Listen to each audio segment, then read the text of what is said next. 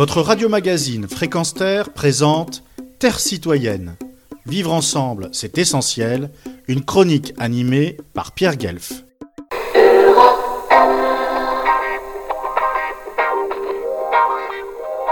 Depuis mon enfance, j'écoute Europe 1.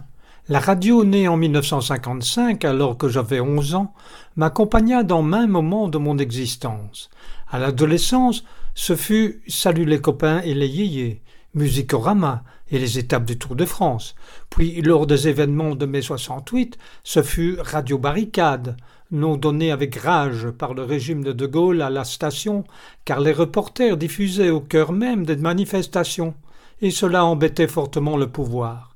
Plus tard, ce fut Campus, l'exceptionnelle émission de Michel Lancelot qui fut et reste mon modèle de journalisme radio.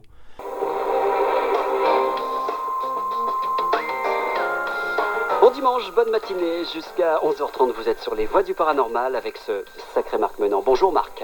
Bien plus tard, je fus invité pour parler de l'un de mes ouvrages dans l'émission dominicale consacrée à l'ésotérisme, au monde de l'étrange, au paranormal. Le tout avec l'inoxydable, si j'ose dire, Carillon et Grenant les heures des infos. En abordant ce thème, donc à mes côtés, Pierre Guelf, journaliste judiciaire à Bruxelles, écrivain et conférencier. Aujourd'hui, Europe 1 va mal, très mal, car le milliardaire Vincent Bolloré, patron de Canal+, aurait l'intention de faire d'Europe 1 une future succursale audio de CNews et Zemmour, selon le quotidien Le Soir. La rédaction craint de servir de levier d'influence à l'activisme ultra-conservateur, est-il précisé. Mais aussi, la suppression d'une quarantaine d'emplois serait envisagée, une grande purge en somme.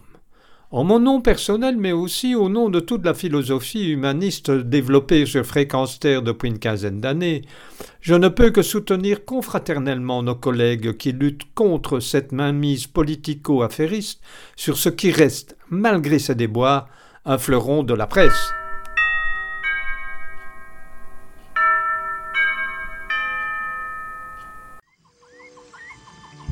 Retrouvez et podcastez cette chronique sur notre site fréquenceterre.com.